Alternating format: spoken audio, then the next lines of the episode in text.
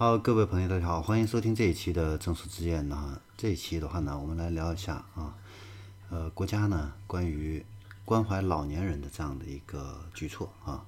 就是近日呢颁布的国务院办公厅印发的关于切实解决好老年人运用这个智能技术困难这方面的一个实施方案的一个通知啊。交通部的话呢，等七个部门的话呢，明确啊发出这样的一个通知，要求呢。在二零二一年一定要做好九五幺二八约车服务这个电话啊，来便利老年人来打车啊，而且呢，明确给出了这样的一个时间表啊，就是要确保啊，本省份不少于百分之五十的地级以上城市的话呢，要在今年九月份之前要上线试运行，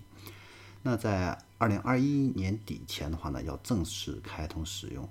那已经开通这个九五幺二八电话服务的这样的一些城市的话呢，呃，也要加快开通九五幺二八电话这个号码作为这个本地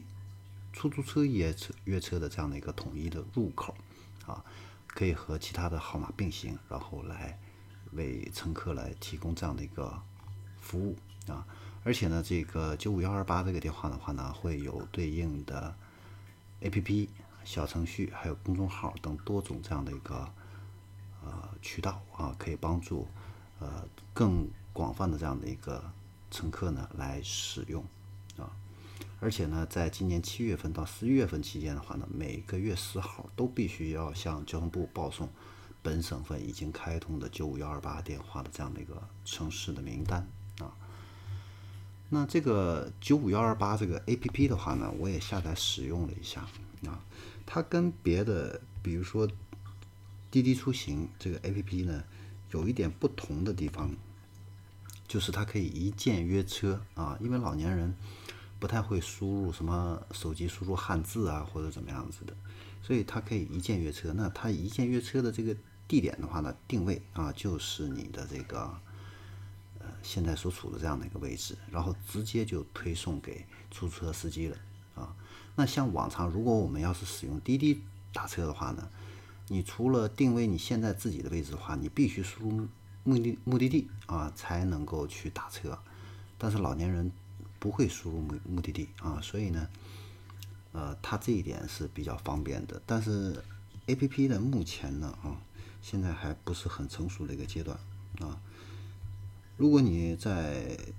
Apple Store。搜索这个九五幺二八的话呢，你会发现有很多这样的一个 A P P 啊，所以说这个还没有完全规范起来啊，但是我们呃可以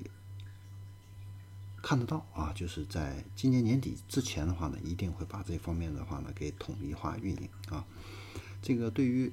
老年人出行的话呢，应该说是一个利好啊，所以呢，我们在今天的这个节目的话呢，也进行了这样的一个分享。好，那这里是正说之见，我们这一期的话呢，就给大家分享到这里，我们下期再见。